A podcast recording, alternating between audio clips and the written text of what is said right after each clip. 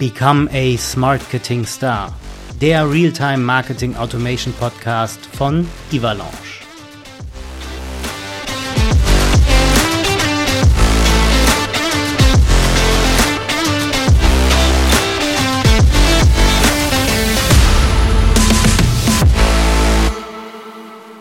Kategorie Smartketing Stars. Neue Runde in der Kategorie Smartketing Stars hier im Become a Smartketing Star Podcast made by Ivalanche. Heute geht es um das Thema, was für Stolpersteine hat man oder welchen Stolperstein begegnet man, wenn man denn ein Marketing Automation Tool einsetzen will, wenn man noch keins hat, wenn man es vielleicht wechseln will. Da reden wir heute mal drüber. Bei mir zu Gast im virtuellen Studio heute Thomas Federkiel von Federkiel Friends. Thomas, grüß dich. Schön, dass du den Weg hier ins virtuelle Studio gefunden hast und mit mir eine Smartketing Stars Folge gestaltest. Stell dich gern einmal vor. Hallo Kevin, ja, danke, danke, danke. Ähm, der Weg ins virtuelle Studio war nicht so weit. Ich musste nur in unseren Keller gehen. Insofern ähm, habe ich mir vor fünf Minuten noch einen Kaffee geholt. Genau. Ähm, ja, also mein Name ist Thomas Federkiel. Ich äh, von der Agentur Federkiel Friends. Ich habe mich 2003 mit dem Thema E-Mail-Marketing damals selbstständig gemacht und ähm, ja, sind seit, ja, wir waren, glaube ich, einer der ersten Evolush Gold-Partner ja, und sind seit der Zeit eigentlich mit Ivalosh auch immer stärker in das Thema Marketing Automation reingewachsen. Also wir kommen aus der klassischen Dialogagentur. Wir haben noch mit äh, Dr. Vögele, falls den noch jemand kennt, mit Blickverlaufsforschung und so weiter, mit so Kameras an so einem Baustellenhelm gearbeitet. Es ist ein bisschen moderner mittlerweile, aber wir waren schon immer sehr getrieben von, wie wirkt Content und wie konsumiert der Mensch Content. Ähm, ja, und sind da im Bereich UX-Design ganz gut aufgestellt und halt auch im Bereich dann Template-Programmierung für jetzt eben Evaluage und eben auch der ganzen ja, Umsetzung, also von, von der Strategie in Marketing Automation bis zur Umsetzung, wo wir unsere Kunden begleiten, sehen uns da immer als Seilschaft, holen unsere Kunden ab, hängen die mit ans Seil und begleiten die quasi von der Planung ihrer, nennen wir es mal Gipfeltour, bis hin zum ja zum Gipfelkreuz und dem tollen Ausblick oder dem Gipfelglück ähm, ja durch schwieriges Gelände über über alle Herausforderungen äh, hinweg. Genau, wir haben ein Content-Team, das ist vielleicht ein bisschen besonders bei uns, ein recht großes Content-Team, die auch für Kunden dann im Full-Service Kampagnen umsetzen, also von ganz klassisch E-Mailings, Kampagnen-E-Mailings bis hin zu auch ähm, die Automation-Kampagnen aufsetzen, umbauen, kopieren, wie auch immer. Ja. Also auch alles in Ivalanche dann, ne? Genau, also Ivalanche ist der Schwerpunkt. Wir machen noch zwei andere Systeme, aber ich würde mal sagen, im Bereich Marketing Automation ist tatsächlich der Schwerpunkt Ivalanche. Und es ist ja ein Ivalanche Podcast und darf ich es auch sagen. Also wir lieben Ivalanche einfach, ähm, weil tatsächlich wir das Gefühl haben, dass da Menschen sitzen. Ja, Menschen, mit denen wir reden können. Ähm, Wenn es ein irgendein Problem gab, wir haben immer eine gute Lösung gefunden. Und ich finde, sowas verbindet in einer Partnerschaft dann schon sehr, sehr stark. Und ja, auch wenn es mal irgendwo ein bisschen, bisschen kratzt an irgendeiner Ecke, dann ist es trotzdem ein gemeinsamer Weg, der deutlich besser funktioniert wie irgendwelche indischen Callcenter und so weiter. Also das ähm, für uns als Agentur ist es auch das absolut Wesentliche, weil wir verlieren unser Ansehen bei dem, bei dem Kunden, wenn was nicht funktioniert. Denen ist es völlig scheißegal, ob es bei uns ist oder ob es beim, ob es bei der Technik in Ivalosch liegt. Wir müssen die Lösung präsentieren und das funktioniert wirklich super. Jetzt seit, ja, seit 2009. Ich habe noch mit der alten Version damals gearbeitet. Da musstet ihr mal, müsst ihr euch mal Geschichten erzählen lassen von Martin Philipp. Muss ich Aber, mal nachfragen. Ja, genau.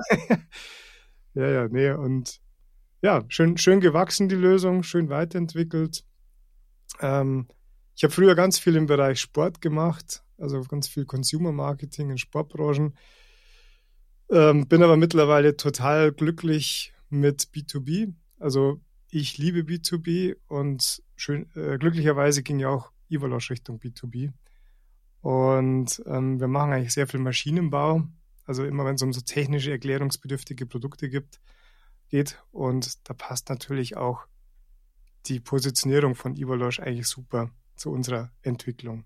Also insofern das ist so ein bisschen gutes Pärchen sozusagen, ja, irgendwie. Das ist so ein bisschen, ne, also, also von dem Mittelstand für den Mittelstand, ne, also gerade so Maschinenbau, da hast du ja genau. so wirklich Made in Germany das Ganze. Ähm, das ist ja auch das, was, was, was wir bei Ivalosch ja auch so ein bisschen propagieren, ne, Made in Germany, ISO 27001, alles datenschutzkonform, genau. deutsche Datenschutzcenter. Also da wird nichts irgendwo ins Ausland gespiegelt, gemacht, getan, wie es ja bei, bei anderen äh, Marketing Automation Tools, die orange, rot oder blau sind, äh, sage ich jetzt auch mal keinen Namen, obwohl ich sie ja alle kenne, äh, der Fall ist, da bleibt ja alles ähm, bei uns in den deutschen Rechenzentren. Das finde ich dann halt auch echt sehr angenehm. Und eine kleine Anekdote da auch von meiner Seite. Ähm, ich habe ja auch mal äh, für ein anderes Marketing Automation Tool gearbeitet und da hast du in den, in den letzten Zügen, wo ich da war, hast du bei den Kundinnen und Kunden halt einfach gemerkt, da wandelt sich gerade so ein bisschen dieses Datenschutzgefüge wo dann auch noch so ein bisschen stärker darauf Wert gelegt wurde. Das war mal zu meiner Anfangszeit, wo ich da angefangen habe, noch gar nicht so sehr der Fall, aber das kam dann so schleichend immer mehr. Und äh, da muss man dann halt wirklich sagen, da ist Ivalanche dann halt auch ein echt äh, cooles Tool und ein sehr, sehr guter Hersteller, weil halt auch wirklich alles äh, sowohl in Deutschland produziert, entwickelt, als auch dann auch gespeichert wird. Das hast du halt ja, bei nicht vielen Dingen. Also wir reden ja jetzt hier gerade auch über Zencaster, ist ein US-Tool. Es gibt halt nichts Deutsches. Ja, ja. Wäre ja auch mal ganz nett. Und da muss ich halt echt sagen, da ist, da ist Ivalanche dann halt echt ein Vorreiter, weil gibt zwar noch ein paar andere Tools, aber die haben halt einfach nicht diese Bandbreite. Ja. Und wenn ich jetzt sehe und ich darf einfach nicht spoilern, auch wenn mein Kollege mir vor 20 Minuten dann noch so ein paar Sachen gesagt hat, was da noch so kommt. Schön, ich darf es nur nicht sagen, es ist schade. äh, Themawechsel, bevor ich mich noch verplapper. Ja, genau, ja. Ähm, du, du, hast gesagt, die Nahbarkeit äh, und, und, ähm, und auch natürlich, dass, dass dahinter Menschen sitzen, du das Gefühl hast, da sitzen Menschen. Wo sitzt du denn gerade aktuell in welcher Stadt? Also wir sitzen in der Nähe von, von Rosenheim. Das ist so ein, ähm, ein übrig gebliebener Gletschermoränenhügel, äh, einen halben Kilometer neben Rosenheim, nennt sich Schloss, Schlossberg, liegt irgendwie 50 Meter über Rosenheim. Wir haben so einen schönen Blick über Rosenheim äh, und auch Blick Richtung Alpenvorland. Ähm, ja, irgendwie, ich, ich bin hier aufgewachsen und ähm, bin hier immer wieder zurückgekommen und ja, jetzt mit Familie und so weiter irgendwie auch ein Platz, an dem wir uns alle sehr, sehr wohlfühlen. Ja, wir haben so ein paar größere Städte auch im, ich, ich nenne sie immer Bermuda-Dreieck, das ist äh, München, Salzburg, Innsbruck. Also wir orientieren uns dann oft auch schon Richtung Österreich. Ähm, ich bin auch ein halber Österreicher. Mein, meine Mutter kommt aus Linz. Mein Vater ist Münchner gewesen. Ähm, und ja, insofern haben uns hier irgendwie eingefunden. Wir wurden auch schon mal genannt, die, die, die letzte E-Mail-Agentur vor der Grenze, hat mal ein Kunde gesagt. Das, das ist auch geil. Ich, meine, ich, ich war letztens in Bad Aibling, Rosenheim, das ja, ist gar nicht ja. so lange her. Ne, wenn wir uns da schon gekannt hätten, das ist jetzt, wie lange ist das hier, ein Dreivierteljahr, ähm, da wäre ich ja mal kurz vorbeigekommen. Aber man, wir sehen uns ja sowieso äh, demnächst und ich sag mal von, von äh, äh, der Nähe Rosenheim bis nach Starnberg oder dann auch Fürstenfeldbruck, das ist ja nicht weit. Ja, genau. Von daher. Ja, und, und, und äh, die, die meisten kennen Rosenheim immer vom, vom Durchfahren an der, an der Autobahn, wenn sie Richtung Kroatien fahren oder irgendwie sowas oder Richtung Österreich eben zum Skifahren. Ah ja, Rosenheim haben wir gehört, ja, genau. Aber ist jetzt auch, also wir haben eine nette kleine Innenstadt, aber ich glaube, man, man, ja, man hat auch kein weißes Blatt in seinem Kulturbuch, wenn man nicht in Rosenheim war, ja. Das, äh Dann kommen wir mal zum Thema. Und zwar hast du ja, ja. auch schon äh, gesagt, so ein bisschen, äh, hast ja die Alpen im Blick und das haben eigentlich auch sehr, sehr viele. Äh, die mit einem Marketing Automation Tool beginnen. Sie sehen da eigentlich nur die Berge und sehen eigentlich gar nicht das äh, schöne Tal, was dahinter liegt oder auch mitten im Gebirge. Wie hast du das denn empfunden jetzt in deiner Zeit bei, bei Federkill Friends oder auch die Zeit, wo du mit Ibalanche arbeitest? Ähm, soweit ich mich erinnern kann, korrigiere mich gerne, wenn ich da falsch liege, aber in unserem Vorgespräch hast du auch gesagt, dass ihr gerade an einer Studie arbeitet zu dem Thema Stolpersteine bei der Implementierung eines Marketing Automation Tools. Wie empfindest du das? Welche Stolpersteine sind dir denn in deiner Laufbahn bisher so begegnet? Genau, ja. Also ich meine, wenn man jetzt mal rein Marketing Automation nimmt, dann ist das ganze Thema ja seit ja vielleicht zehn Jahren ein Thema. Die seit seit Corona wirklich ein Thema, sage ich mal, oder kurz, kurz, kurz davor. Ähm, man muss natürlich auch noch sagen, wir arbeiten überwiegend so für den, für den Mittelstand. Also wenig für Konzerne, die waren natürlich Vorreiter, die gehen halt auch oft auf wirklich ganz, ganz große Lösungen. Ähm, wir kämpfen natürlich auch ja, wirklich mit dem deutschen Mittelstand, dass die halt in der Digitalisierung nicht die aller, aller schnellsten sind. Ja. Ähm, wir haben die letzten, also wir haben eigentlich immer wieder Projekte begleitet, Projekte eingeführt und dabei halt immer wieder auch festgestellt, dass es ähnliche Stolpersteine gibt, dass es ähnliche Hürden gibt, ähm, an denen die Projekte zumindest stocken. Ja? Also wo die Unternehmen extra Runden drehen, wo die Unternehmen, ja, let letztendlich geht es ja immer um Zeit, Zeit und Geld, ja, Ziel der Unternehmen. Und ich habe mir immer gedacht, wenn wir diese ganzen ich nenne es mal Fallgruben schon kennen würden, bevor wir diese ganze Geschichte umsetzen mit den Kunden, dann könnte man sich einfach unheimlich viel Zeit und Geld sparen. Also nicht nur, nicht nur wir, wir hätten vielleicht eine bessere Marge als Agentur letztendlich, aber der Kunde würde sich, Kunde würde sich Zeit, Zeit sparen. Ja. Und ähm, bei den Projekten ist uns auch aufgefallen, dass die Stolpersteine häufig die eigentlich immer, immer die gleichen sind. Weil man kann ja auch einiges nachlesen. Ich kann dir gerne dann noch ein paar so typische Dinge erzählen. Ich habe in deinem letzten Podcast das Thema Mitarbeiterkommunikation ist da auch ganz vorne dabei. Und ähm, ja, es gibt aber auch Dinge, die halt so auf dieser persönlichen, psychologischen Ebene mitschwingen. Und ich wollte, es hat mich einfach irgendwie neugierig gemacht. Ich wollte wissen, was sind denn so die typischen Probleme ähm, bei der Einführung von so einer Marketing Automation und ähm, habe angefangen, eigentlich erst ein paar Fachinterviews zu führen mit mir bekannten Kunden. Und dann hat sich herausgestellt, dass es neben den zehn großen halt irgendwie noch ganz, ganz viele kleine Dinge gibt. Und ähm, dann ist die Idee entstanden, da eben tiefer einzusteigen, mit dem Ziel halt so ein, ich nenne es mal wir haben noch keinen wirklichen Produktnamen, so ein Guidebook zu machen, wo ich sage, das sind die äh, größten Stolpersteine, ähm, die es zu verhindern gibt. Ja. Und Fokus von der Studio wäre jetzt, äh, Studie wäre jetzt für mich mal Richtung Maschinenbau, produzierendes Gewerbe, weil wir da selber auch gute Connections haben. Letztendlich denke ich aber, ist es ja zumindest im Mittelstand universell einsetzbar. Diese Erkenntnis. Ja, also es gibt ja wirklich viele und ich habe es ja auch in meiner, in meiner Zeit ähm, noch früher äh, bei der anderen Agentur oder jetzt auch bei Ivalanche ähm, auch schon miterlebt, was es da für Stolpersteine gibt. Du hast eigentlich schon ein sehr, sehr gutes Buzzword äh, in den Mund genommen, ja. Äh, die interne Unternehmenskommunikation.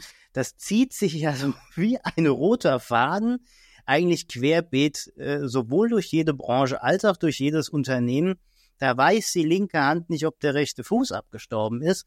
Und das ist ja so irgendwie das Hauptproblem. Und gerade auch wenn du ein Marketing Automation Tool einführst, die Akzeptanz dessen steht und fällt mit der Kommunikation. Also gerade auch, wo ich damals angefangen habe, damit zu arbeiten, damals noch nicht mit Evalanche, sondern mit einem anderen Tool, da stand wirklich auch bei, bei Kolleginnen und Kollegen die Frage im Raum, werde ich jetzt durch eine Automation-Software ersetzt, wegrationalisiert. Definitiv. Und wenn oder dann auch, auch, auch, Entschuldigung, dass ich dir ins, ins Wort falle, oder gerade beim, beim, ähm, beim, bei Sales, beim Vertrieb, ähm, ist Richtig. ein bisschen besser geworden, weil die selber viel mehr mit digitalen Tools arbeiten. Aber so vor zwei Jahren noch ähm, dass die einfach kontrolliert werden können. Also ich kann mich an ein Gespräch erinnern, wo wir Scoring präsentieren und gesagt haben, wir können die Aktivität deines, deines Kunden messen, wo der Vertrieb eigentlich schreien müsste, geile Sache, brauche ich. Hat gesagt, ja, dann könnt ihr uns ja kontrollieren, wie qualitativ wir arbeiten. Und ich meine, faktisch ist es schon so. Ich meine, wir haben auch wirklich gerade mit dem, mit dem Vertrieb so, da brauche ich noch nicht mal Marketing Automation, wenn wir Kampagnen an irgendwelche, also meistens fällt es auf bei so Ländervertretungen, wenn dann verschiedene Länder ähm, das gleiche Mailing schickst und äh, jedes Land hat eine Liste von der dortigen äh, Distribution oder irgend sowas oder dem der der Sales-Niederlassung. Und dann gibt's halt Länder, die super performen und im anderen Land hast du irgendwie 80 Prozent Bounces. Äh, dann sagst du ja, okay, was machen die? also du kannst natürlich schon ein Stück weit kontrollieren. Aber ich glaube auch, da gibt's, also das erleben wir jetzt eigentlich immer weniger letzte Zeit, weil ich glaube, der Vertrieb oder die, die Sales-Leute, die jetzt nachrücken, die arbeiten auch schon ganz anders. Ja, das war wirklich so der, der mit seinem Audi im Jahr 400.000 Kilometer fährt, mit seinem Notizbuch. Ja, das ist auch so ein bisschen im Wandel alles, ja. Ich sage immer so, das schwarze Notizbuch mit den goldenen Blättern, ja, das genau. ist so, mein Schatz da ist da so über alles kreucht und fleucht, da stehen alle Notizen drin. Ne? Also ich sag's mal so ganz salopp, ne, CRM am Arsch, für was brauche ich das Ding eigentlich, sonst werde ich ersetzbar. Also habe ich das da drin, am besten noch so abgeschlossen und äh, im Tresor liegen. Ja. Ne, so der alteingesessene Vertriebler, der halt auf Hessisch ausgedrückt dann immer sagt, na, das haben wir schon vor 20 Jahren so gemacht, das machen wir 20 Jahre weiterhin so, weil ansonsten habe ich meinen Job hat. Das wandelt sich ja auch gerade. Und ich habe das aber damals auch erlebt, selbst, wo ich mich dann mal hab in den Vertrieb stecken lassen, wo ich gesagt habe, ich will wissen, wo die Schmerzpunkte und die Painpoints sind, wo ich dann auch wirklich kontrolliert wurde. Wie viele Anrufe habe ich gemacht, wie viele Mails habe ich weggeschickt, äh, wie viele Meetings habe ich gemacht. Und dann gab es wirklich auch den Tagesbesten und den Tagesloser. Und das war halt schon wirklich Kontrolle pur. Ähm, das war aber auch noch äh, vor Corona. Und das ist aber dann auch wirklich so äh, Mindset-Sache vom, äh, vom Chef. Ja, wie weit soll denn die Kontrolle gehen? Und eigentlich ist es ja auch dafür gar nicht gedacht, dass du da wirklich einmal so die Kontrollpeitsche schwingst, sondern es soll dir eigentlich bei der Performance helfen und es soll dir bei der Schnelligkeit, bei der Effizienz helfen und dir dabei helfen, dass du äh, auf gut Deutsch weggehst, so ein bisschen vom Tagesgeschäft hin, dich um wichtigere Sachen kümmerst. Dafür ist es ja auch eigentlich gedacht. Ja. Ne? Also Definitiv, ja. Also, dass du einfach sagst, okay, die Ressourcen bündeln. Also, ich meine, es war ja dann auch so ein bisschen, das war auch dann so ein, so ein Wandel, dann war Corona, alle haben irgendwie nur noch remote gearbeitet. Und ich glaube jetzt, wenn, also ich habe ein paar Freunde, die im Vertrieb sind, wenn ich mit denen spreche, dann sagen die, ja, wir, wir machen ganz viel online, aber wenn wir beim Kunden sind, dann ist es wirklich äh, qualitative Zeit, wo wir eine deutlich höhere emotionale Bindung zu dem Kunden aufbauen können, wie wir es halt vorher gemacht haben, weil irgendwo, also Business macht man häufig online und ähm, wenn man dann mal beim Kunden ist, dann geht es halt auf eine andere Ebene. Natürlich auch Business, aber dann lässt man diese persönlichen Dinge spielen. Und ich glaube, diese Mischung, hoffe ich zumindest, weil Menschen mit Menschen ja arbeiten sollten, irgendwo äh, hoffe ich, dass das so sich, sich, sich festigt. Und ich glaube auch, dass das der Weg ist, wie der Vertrieb funktionieren wird. Ja, also das ist immer so schön, wie, wie Martin auch immer sagt, äh, online findet, offline verbindet. Genau, richtig, genau, ja.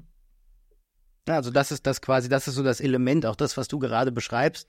Ja, äh, du machst halt Online-Business, aber dann offline gehst du dann nochmal hin. Du musst ja nicht dann jedes Mal hinfahren, sondern ähm, du fährst halt wirklich dann einmal hin und dann hast du dieses Offline-Erlebnis und das verbindet dann auch noch, das schweißt dann auch noch zusammen. Also ich weiß zum Beispiel einem, einem Kunden, der ist in der, in der Wafer-Branche unterwegs, äh, die hatten so ein Fachsymposium in Singapur, glaube ich. Und wegen Corona ist es ausgefallen. Und dann haben sie es online gemacht. Das war, also für, für die, für dieses Unternehmen war das was ganz was Aufregendes Neues. Und dann haben sie gesagt, äh, ja, irgendwie in vier Stunden war super fokussiert, dieses Fachforum durch, äh, Top-Themen, Top-Gespräche. Äh, so, sonst wäre er irgendwie jetzt vier Tage in Singapur gewesen. Ja. Also das, wenn man das auch mal ausrechnet, was das kostet das ist der Wahnsinn. enorm. Ja. ja. Dann halten wir aber schon mal fest, ein Stolperstein, den wir ja. haben, wenn du ein Marketing-Automation-Tool einsetzen möchtest, ist einfach die interne Unternehmenskommunikation. Nimm die Leute, die es betrifft, mit auf die Reise, auf die Journey und bereite sie darauf vor und mach ihnen Mut, mit dem Tool zu arbeiten und nicht äh, mach ihnen Angst, das Tool könnte sie ersetzen. Genau, definitiv, ja. Ähm, ja, Ch Change Management letztendlich auch ein Stück weit. Ja. Also wir arbeiten auch wirklich häufiger mit Change Managern zusammen, die da spezialisiert sind, die eben diese ganzen Strukturen oder auch dieses, dieses Befähigen im Unternehmen, die Strukturen im Unternehmen ähm, aufbauen, umbauen. Ja, spannende Sache. Ja, ein, ein, zweiter großer Punkt, der auch immer wieder kommt, ist halt, ähm, jetzt müssen sich alle Softwarehersteller mal die Ohren zuhalten, ist halt, dass die immer die Eier, eierlegende Wollmilchsau verkaufen. Und äh, dann ja die Realität. Wie, wie war das bei den, bei den Scrum-Leuten? Re Reality eats plans for breakfast, glaube ich, hieß das genau. Ähm, ja, dass es halt letztendlich nur ein Werkzeug ist. Ne? Also ja. man kann es auch mit, auch mit Bohrmaschinen vergleichen. Wenn ich äh, mir eine riesen Hilti kaufe und trotzdem kein gerades Loch bohren kann, dann liegt es nicht an der Hilti. also, das, ähm, ja, genau. So, es ist aber so, wie du sagst, du brauchst halt schon so ein bisschen auch die Knowledge dafür. Ja, du hast dann da ein Tool, das kriegst du logischerweise, das ist ein Softwarehersteller, kriegst du hingestellt. Und es ist ja jetzt mal scheißegal, welches Tool, ja, oder, oder welcher Hersteller. Du kriegst es da hingestellt, bitteschön, du hast dein Tool, du hast es bestellt, du bekommst es. Die Knowledge, die musst du dir halt einfach noch aneignen. Und so wie du sagst, wenn ich mir eine Hilti kaufe, aber einfach keine Ahnung habe, wie ich ein gerades Loch bohre, dann habe ich ein ganz anderes Problem. Ja. Also ja, und also de deshalb ist tatsächlich dieses, dieses, das ist auch ein Punkt, also zu wenig, ähm, ja, also häufig halt einfach kein, kein internes, also kein internes Fachwissen oder zu wenig internes Fachwissen. Ähm, häufig werden die Projekte auch an irgendwelche jüngeren Marketingleute geschoben, weil die kennen sich ja mit digital besser aus. Die haben ja mal Facebook gemacht oder machen TikTok oder so.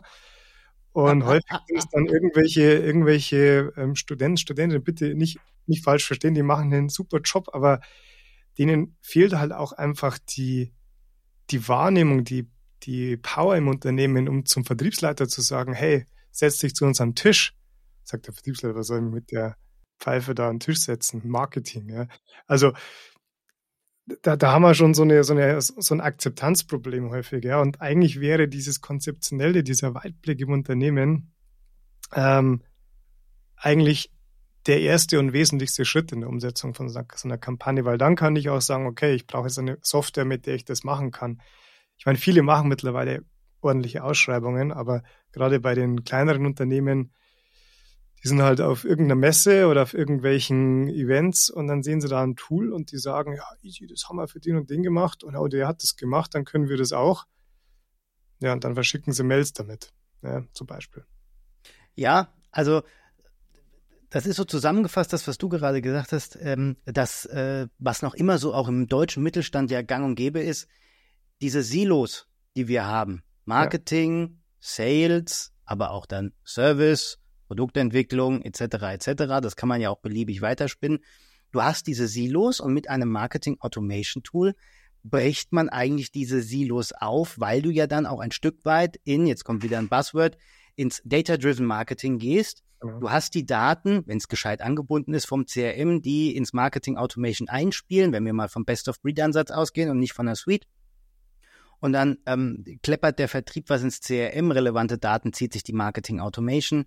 Ähm, Marketing kann damit arbeiten, kann zielgerichteter irgendwelche Kampagnen bauen, kann zielgerichteter Mails setzen. Da haben wir dann bestimmt auch noch den nächsten Stolperstein, den fehlenden Content, könnte ich mir vorstellen. Ja, der, der kommt auch noch auf jeden Fall, ja. Große Challenge. Ne? Und das ist quasi auch das Silo, was es aufzubrechen gilt, nicht mehr Sales, Marketing als zwei eigenständige voneinander unabhängige Abteilungen, sondern wir gehen hier wirklich, und deswegen heißt es ja auch Smartketing bei mir, also mhm. ähm, du gehst ins Sales, Marketing und das auch noch intelligent verbunden, deswegen steckt da auch noch das T bei, für Smart im Namen. Das ist so ein Stolperstein, den wirklich auch sehr viele Unternehmen haben, die es immer noch gibt. Was die Unternehmen gibt es immer noch oder die Stolpersteine gibt es immer noch? Die, die, die, beides. okay. Nee, also das, dieses, dieses Thema Datensilos ist tatsächlich, tatsächlich auch ein Angstkriterium. Also Angst, ähm, also Angst ist immer wieder auch ein, sagen sie meistens nicht so, aber das, also vielleicht noch ganz wichtig, ich führe ja wirklich Fachinterviews, weil, ähm, also das heißt, ich, ich mache einen Termin mit den Leuten, spreche mit denen zehn Minuten, eine Viertelstunde, ähm, weil natürlich zwischen den Zeilen ganz, ganz viel rauskommt. Ähm, das, das kann ich nicht mit einer Multiple-Choice-Umfrage online irgendwie machen. Ja. Und also Angst oder einfach dieses Gefühl der Überforderung, Das schwingt auch häufig mit. Und ähm, gerade beim Thema Con Connectivity zwischen den Systemen ist die Angst und die Überforderung ein Riesenthema. Und ich habe das ein Stück weit ja miterlebt die letzten Jahre, weil ich meine, ich bin auch kein, ja, ich komme halt aus der Kommunikation, nicht aus der IT. Also dieses Thema Schnittstellen war für mich lange Zeit auch wirklich sowas, wo ich gesagt habe, uh, Schnittstelle, Hilfe. Und dann ist man zu irgendwelchen IT-Lern gerannt und die haben dann auch einfach ein unglaubliches Ding daraus gemacht. Ja. Und häufig sprechen ITler einfach IT und schaffen es nicht, die Anforderungen ähm, an das restliche Team weiterzugeben, was, was man eigentlich jetzt tun sollte.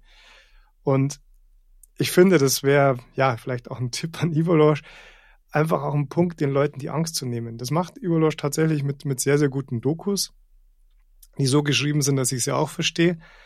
Und einfach dieses Wissen, was ich glaube ich noch ein bisschen, oder diese Erkenntnis, die ich durchsetzen muss, dass heute Schnittstellen zwischen Systemen keine, äh, keine Raketentechnik mehr sind, sondern eigentlich relativ schnell für ein vernünftiges Geld umzusetzen sind. Ja. Und es gibt ja auch so im Iolosh-Kosmos ein paar wirklich coole Lösungen.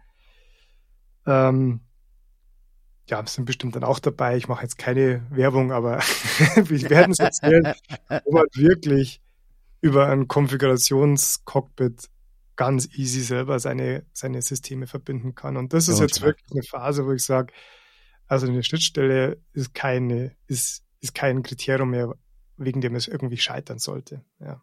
Ja, aber du hast du recht, das ist auch nochmal so irgendwas. Ne? Die ITler haben früher, und ich habe es ja selber miterlebt, wo es diesen No-Code-Ansatz oder diese nativen Schnittstellen einfach noch nicht gab, wo die erstmal ein riesen Fass aufgemacht haben. Und dann gibt es eine REST-API-Schnittstelle oder ich habe vergessen, wie das andere heißt, gibt ja irgendwie zwei Sprachen.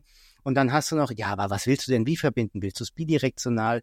Was soll wohin? Welchen Code haben wir denn? Wie schreibe ich das denn? Und dann stehst du als Marketer oder als Vertriebler da und machst dann, Oh. Ja, und dann ah, kommt der Datenschutz noch. Genau, dann kommt noch der Datenschutz und darf das überhaupt? Von A nach B, ja. Genau, und dann, und dann stehst du da und denkst ja, hm, das stand aber alles nicht so in der Broschüre drin, das ist jetzt ein bisschen schwierig. Ja, und dann ähm, haben die ähm, Leute ja auch noch im, im, im Daily Business, die haben ja noch andere Aufgaben, ja. Das darfst du richtig. auch nicht vergessen. Ja. Das ist ja nicht nur, also seltenst, dass die wirklich jemand abstellen und sagen, mach das. Ja, und dann liegt's halt. Komplex, schwierig, nicht überschaubar. Und irgendwann sagt dann vielleicht der Abteilungsleiter, was kostet uns bloß einen Haufen Geld und bringt uns nichts. Ja. Wo wir auch beim spannenden Thema sind, dass, dass äh, es oft auch zu hohe Erwartungen gibt. Oh ja, oh ja, also richtig. ein wichtiger Punkt. Ähm, also A, Zeit, B, ähm, gewonnene Leads. Ja, einfach nicht realistisch gedacht. Und das ist halt was, wo es halt, also wo ich sage, sucht euch einen guten gute Agentur, einen guten Berater, einen guten Partner, der Erfahrung hat, der euch da halt einfach ein Stück weit leiten kann, führen kann und euch auch realistische Ziele definieren kann. Ja, ich meine, es ist für uns auch schwierig. Wir, wir kennen den Markt nicht 100 Prozent, aber man weiß dann schon, okay, wenn ich sage, ich will am Tag meine x Leads haben, ist es dann realistisch oder nicht? Letztendlich. Ja, und da kommen wir ja nämlich mal ganz stark an, auch zum, zum nächsten Stolperstein. Wenn du sagst, zu hohe Erwartung, ich will Leads haben, und das ist ja das, was ich auch schon gesagt habe vor ein paar Minuten, der Content. Ja. Und das ist ja so, wenn du ein Marketing Automation Tool einführst, es hat ja nur zu einem gewissen Teil was mit E-Mail-Marketing zu tun, weil Marketing Automation, man mag es kaum glauben für die Hörerinnen und Hörer, die es vielleicht nicht wissen, dass Marketing Automation dann doch ein bisschen was anderes als, ist als E-Mail-Marketing. Du brauchst auch entsprechenden Content und da fehlt es bei ganz, ganz vielen Unternehmen. Ja. Ja, also, ja, also Content ist, ist die größte Challenge immer schon. Ja. Ähm, da kann ich eigentlich auch nur einen, einen Tipp geben, oder wo, ja, die, Leute, also die Kunden sagen immer, wir haben kein Content, wir haben nichts Gutes. Also meistens. Manche haben schon gute Sachen, viele arbeiten auch mit guten Agenturen zusammen in dem Bereich, aber viele sagen, wir haben nichts. Und dann ähm, starte mal mit einem, mit einem Workshop ähm, und definiert mal, was ist denn so der Wunschkunde, wo, welche, welche Schmerzpunkte gibt's, wo drückt denn den der Schuh? Und dann plötzlich plätschern auch unendlich viele Themen raus. Ja. Und eigentlich, wenn man so startet, dann gleich eben auch auf potenzielle ähm, Themen geht, dann hat man eigentlich einen ganzen Blumenstrauß an, an Möglichkeiten, die dann natürlich ausformuliert werden müssen, umgesetzt werden müssen. Ähm, ich finde immer noch viel zu wenig Bewegtbild. Man kann unheimlich viel ähm, emotionales Message oder auch gerne Podcast, ja, wäre auch schon mal aufregender wie halt ähm, das 5000. White Paper. Ja, das stimmt. Ähm, weil, es einfach schneller zu konsumieren auch ist. Ja. Aber ja, und häufiges Thema, häufiges Problem ist natürlich auch, dass ähm, ja, ist diese Gorilla, äh, Gorilla dass die Unternehmen natürlich auch immer sagen, so wir sind die tollsten, schönsten und besten und eigentlich sich schwer tun, häufig auf diese wirklichen Probleme ihres, ihres Kunden einzugehen.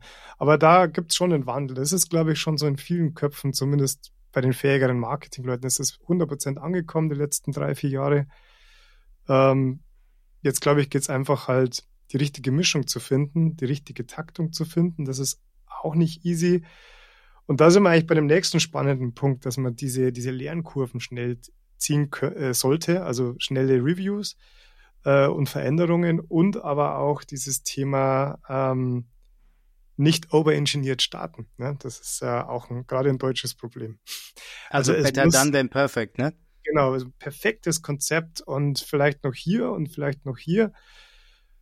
Es ist alles eine Annahme, wie das Ding läuft. Ja? Also wir können niemals, auch nach tausenden Stunden Workshop und Konzepten und Umfragen, sagen, wie das Ding wirklich läuft. Deshalb, wie du sagst, better done than perfect.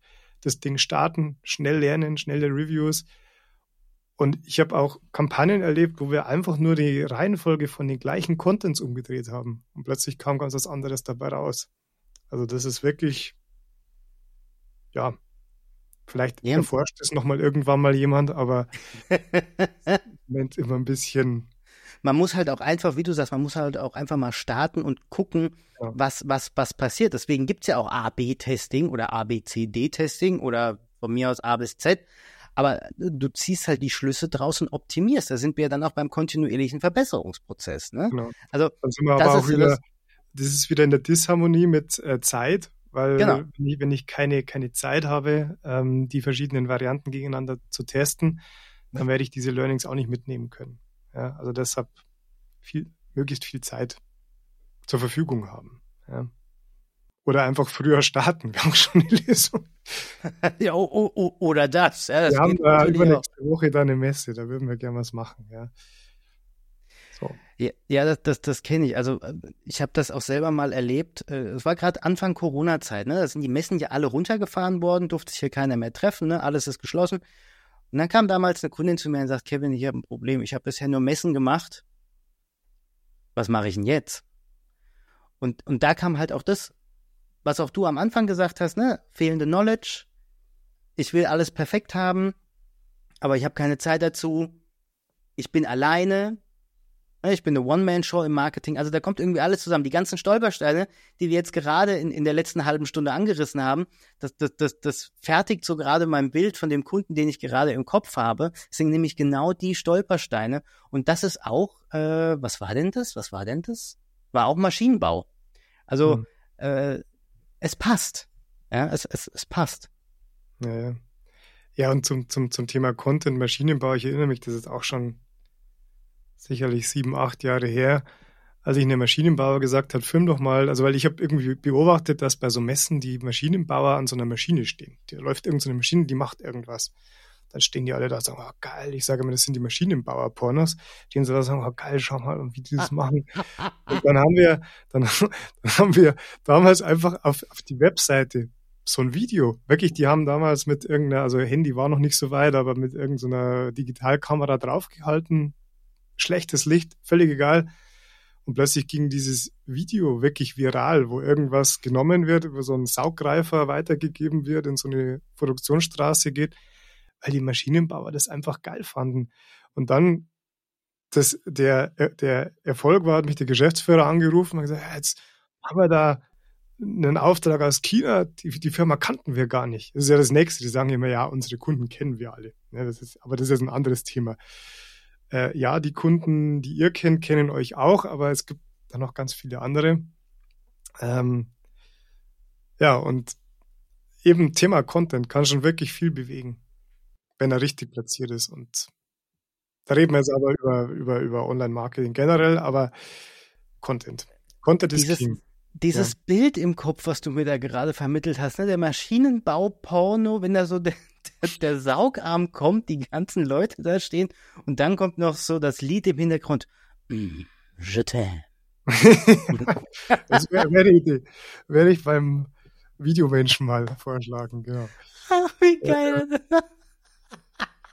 ja, Kuka hat es ja, hat es ja wirklich top gemacht. Also ich weiß nicht, ich glaube, ich weiß jetzt gar nicht, ob das KUKA war, ich glaube aber schon, ich erinnere mich, das war so, ist auch schon echt ein paar Jahre her, wo es einen Roboter gebaut hat, der irgendwo in München auf einer Messe ein, ein, ein Weißbier eingeschenkt hat.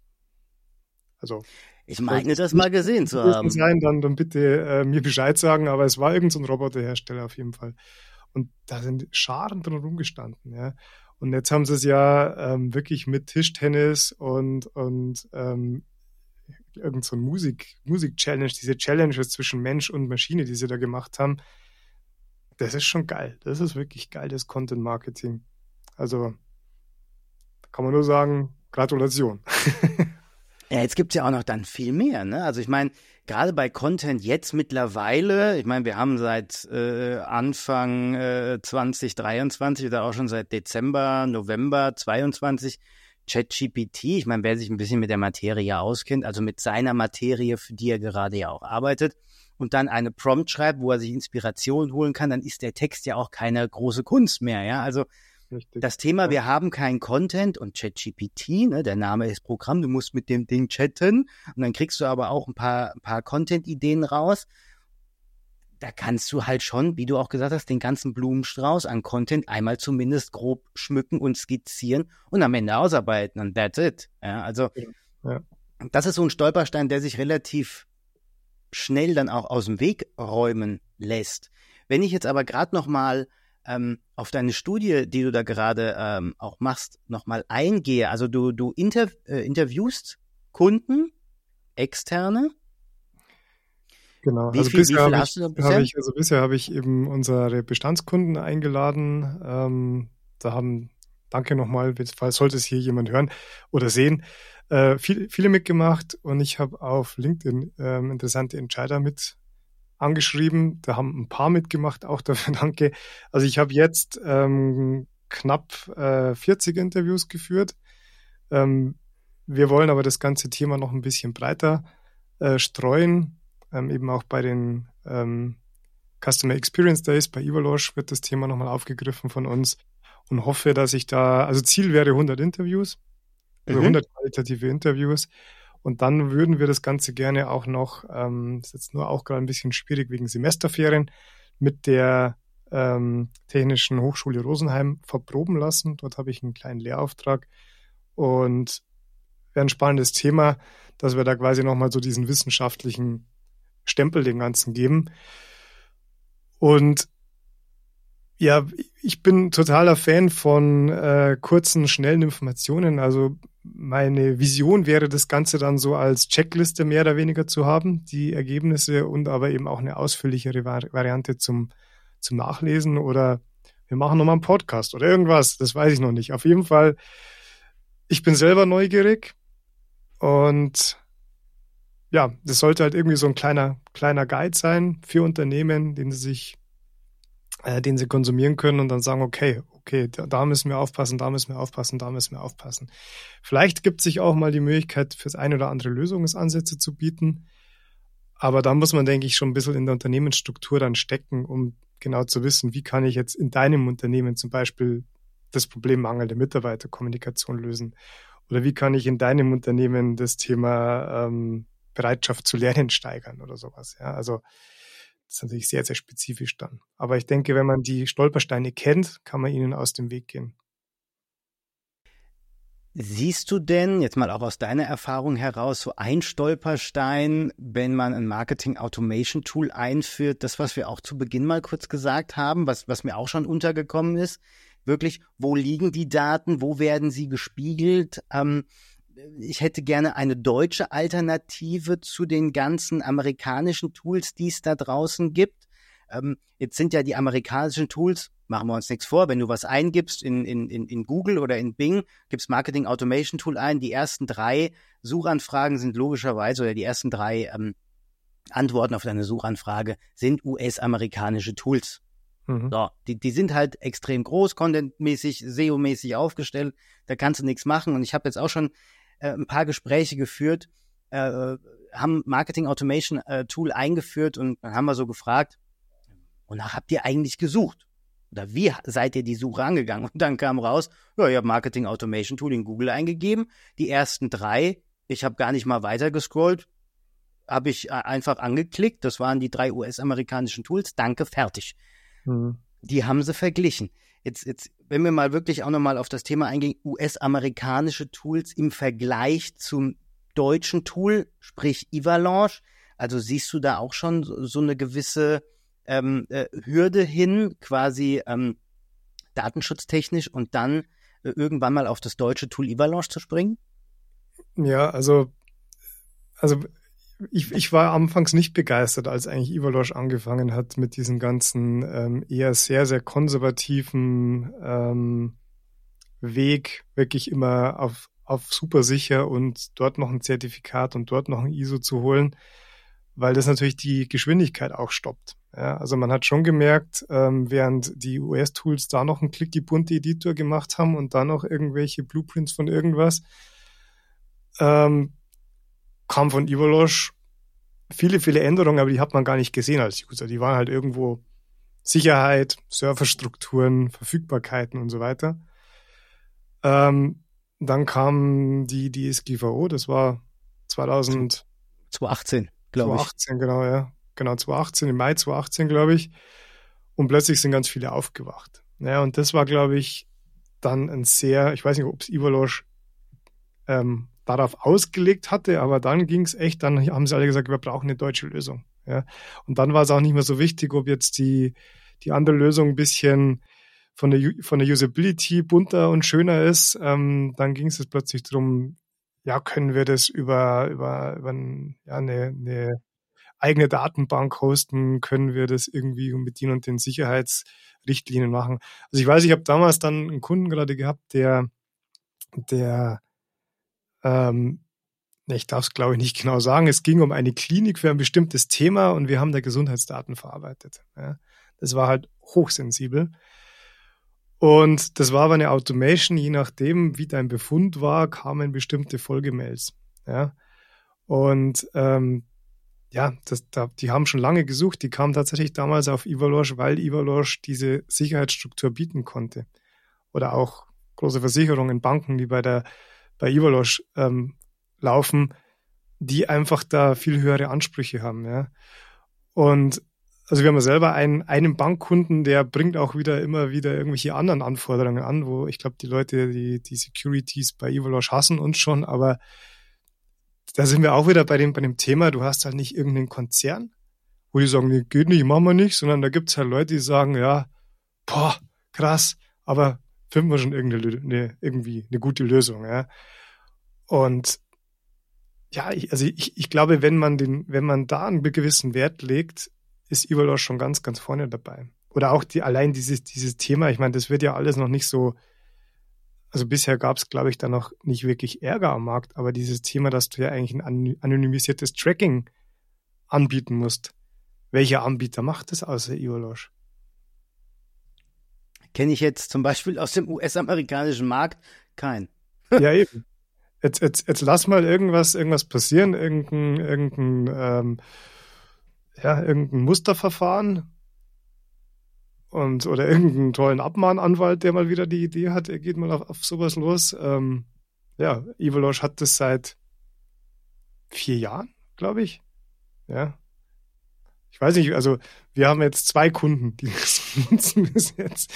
Äh, alle anderen sagen, lieber habe ich das Tracking von wirklich allen, aber also solche Dinge sind, da sind sie wirklich Vorreiter. Das gebe ich mal so an die Kolleginnen und Kollegen weiter, auch die, die es gerade hören. Chapeau an der Stelle, meine lieben äh, Kolleginnen und Kollegen. Dann würde ich sagen, kommen wir mal kurz zur Zusammenfassung. Und zwar bei den Stolpersteinen. Also, was haben wir? Wir haben, ich fasse mal kurz zusammen, die interne Unternehmenskommunikation. Ja. Wir haben. Ja. Bitte? Definitiv die Nummer eins, ja. Interne Unternehmenskommunikation. Mhm. Dann ähm, haben wir, und ich gehe jetzt nicht, nicht chronologisch vor, dann haben wir äh, mangelnden oder zumindest vermeintlich mangelnden Content. Genau. Wir haben äh, fehlendes Change Management in der Führungsebene. Ja. Was, was oft einhergeht mit der internen Kommunikation, ja. Genau.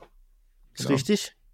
Dann haben wir ähm, auch, sagen wir mal, ich fasse das jetzt mal so ähm, zusammen als ja, mangelndes oder ja, mangelndes Verständnis auch beim Datenschutzgedanken. Was beinhaltet das eigentlich? Ja, da, da muss man auch gucken. Das kann auch immer ein Stolperstein sein. Was habe ich vergessen? Ja, Thema Know-how im Unternehmen. Richtig. Ähm, oder dieses, dieses Thema Overengineering von den Kampagnen ist immer noch ganz häufig dabei.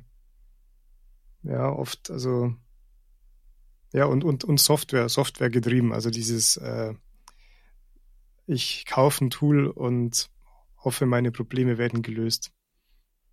Das war noch ja. immer ganz. Also es gibt noch viele Kleinigkeiten, also es soll ja auch noch ein paar Überraschungen dann geben, aber das sind, glaube ich, so die, so die wichtigsten Punkte, ähm, die jetzt auch bisher keine großen Überraschungen sind. Aber ich habe schon ein paar Punkte, die eine wirkliche Überraschung sind und freue mich schon, wenn ich die veröffentlichen darf. Da bin ich sehr gespannt und da machen wir auf jeden Fall auch noch eine zweite Folge dazu. Ich glaube, das kann ich dir an der Stelle auch schon versprechen, ähm, weil das eigentlich auch wirklich sehr, sehr gute Punkte sind und auch welche, die man beachten sollte. Und dann hat man ja auch, wenn man sie kennt, einen Zeitgewinn. Ja, und man kann sich auch besser mal ähm, Gedanken machen, welches Tool man nimmt. Jetzt mal ganz unabhängig davon, in welchem Podcast wir uns gerade befinden. Aber man kann sich ein besseres Bild auch dann davon machen. Ja? Und am Ende braucht man auch Vertrauen. Und über was wir überhaupt noch gar nicht gesprochen haben, ist ja auch der Unterschied ähm, zwischen einem Best-of-Breed-Ansatz, den beispielsweise ja auch Ivalanche verfolgt, und einer Suite bei den ganzen US-amerikanischen Anbietern, die es da gibt. Was sind da überhaupt die Unterschiede und warum sollte man einen Best-of-Breed-Ansatz nehmen? Für wen ist es überhaupt besser und wann ist es vielleicht sogar sinnvoller, einen Suite-Ansatz zu verfolgen? Da muss man dann halt auch immer gucken und auch das kann ja zumindest laut meiner Erfahrung her ein kleiner Stolperstein sein, warum man es vielleicht nicht einsetzt, ja, bei, bei Best of Breed oder dann halt auch bei Suite, ja, weil das sind zwei verschiedene Ansätze, die da verfolgt werden und da muss man halt auch einfach die Unterschiede kennen. Würde ich jetzt mal so, so sagen, oder wie siehst du das? Nee, es ist, ist, ist definitiv so. Also, ich meine, beide Welten haben gewisse, gewisse Vorteile. Die Frage von so einer Suite, also alles von einem Hersteller, ähm, ist halt letztendlich, brauche ich das alles? Und ähm, sind wir auch wieder bei den bei dem Bedarf, den ich erstmal analysieren sollte, ähm, nicht nur die Software kaufen, tun diese einzelnen Bausteine wirklich das, was ich auch dann will, in der Art und Weise, wie ich es gerne hätte. Ja. Also ich habe jetzt gerade für, für Salesforce eine, eine Anfrage, haben wir jetzt gar nicht drüber gesprochen. Wir haben ja für Evalush diese Social Selling Cloud gemacht, wo wir also LinkedIn-Leads äh, zu Evalush schieben können. Haben mich gefragt, ob ich das nicht bitte auch für Salesforce bauen könnte, weil das, was da bei, bei Salesforce on board ist, gefällt ihnen nicht. auch geil. Habe ich mir auch gedacht, so. ja, also ich, ich kenne das nicht, äh, wie es bei Salesforce funktioniert, aber ja, also deshalb, da dachte ich mir wieder, siehst du, steht, in, steht hier in meinen, in, auf der Webseite steht, was alles dabei ist, aber wie das dann wirklich funktioniert, muss ich mir erstmal anschauen eigentlich. Deshalb, ja, ich glaube, da muss man sich wirklich im Unternehmen intensiv beschäftigen mit den verschiedenen Wegen, mit den verschiedenen Lösungen also ich finde, ich bin ein Freund von, von Best of Breed, weil ich auch sage, ich mache mich halt nicht so abhängig. Wenn ich jetzt feststelle, das eine ist nichts, dann kann ich immer noch ein anderes nehmen, ohne meine komplette Struktur zu verändern. Oder lass mal eins der Tools in eine, ja, sich in eine, in eine Richtung weiter, weiterentwickeln, die mir nicht zusagt oder meinem Unternehmen nicht zusagt. Ich bin ja dann in so vielen Stellen verwoben, dass ich da gar nicht mehr rauskomme. Also ich persönlich würde mich mit so einer mit so einem Best of Breed ähm, wohler fühlen, weil ich weiß einfach, ich kann mich schnell umorientieren. Ich kann eines der Systeme tauschen. Und durch die einfacheren und besseren Schnittstellen ähm, die es ja mittlerweile Gott sei Dank gibt, diesen No-Code-Ansatz. Und da kommt noch ganz, ganz viel mehr. Wahrscheinlich kann ich mir sobald äh, mit ChatGTP so eine Schnittstelle bauen in Zukunft. Ähm, wird das, glaube ich, einfacher. Es ist keine Hürde mehr. Ja. Und äh, ich kann jetzt schon, liebe Hörerinnen und Hörer, euch versprechen, zur Social Selling Cloud zusammen mit Thomas und halt auch zum Unterschied zwischen Best of Breed und äh, Suite Ansatz.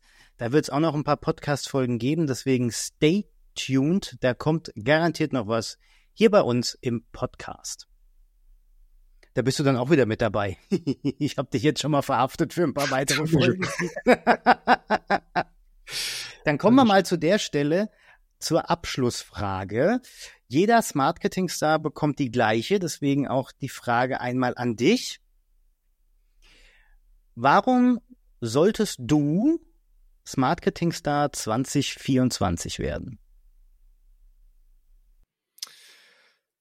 Ja, ich bin ein sehr bescheidener Mensch, ja. Aber ich sollte Marketing-Star 2024 werden, weil ich mit viel Intuition und Gefühl gemeinsam mit den Kunden äh, als verlängerte Werkbank mit meinem Team Projekte umsetzt. Wir sind flexibel, wir sind schnell, wir haben sehr, sehr gute Leute, die lange da sind und können, glaube ich, für ein sehr, sehr gutes Preis-Leistungs-Verhältnis eine sehr gute Lösung für den Kunden finden. Punkt. das war eigentlich das äh, perfekte Schlusswort. Ich kann dazu noch sagen, dein LinkedIn-Profil und auch natürlich deine Website kommt alles in die Show Notes. Das ist Ehrensache. Und an der Stelle sei auch gesagt, die Smart Marketing Stars landen, sobald alle 13 Folgen veröffentlicht wurden, in einem Voting. Die Website wird dann auf unserem LinkedIn-Kanal bekannt gegeben und dann könnt ihr, liebe Hörerinnen und Hörer, für euren Smart Marketing Star 2024 stimmen und dann bei den Evalanche CX Days im Oktober 2024 wird dann der oder die Gewinnerin gekürt. An der Stelle sei das mal gesagt. Thomas, vielen lieben Dank, dass du heute Gast bei mir im Podcast warst und mit mir über die Stolpersteine bei einer Marketing Automation gesprochen hast. Danke, danke, danke. Dankeschön. Danke, Kevin. Hat Spaß gemacht. An meine Hörerinnen und Hörer. Was denkt ihr denn? Habt ihr noch Stolpersteine, die wir jetzt vielleicht nicht genannt haben im Podcast? Oder begegnet ihr gerade selber diesen Stolpersteinen? Erzählt doch mal eure Erfahrung bei der Implementierung eines Marketing Automation Tools in einem Kommentar auf LinkedIn oder auf podcast.de oder schreibt mir doch gern eine Mail zum Thema auf podcast.sc-networks.com. Das war's für heute. Wir hören uns. Bis zum nächsten Mal.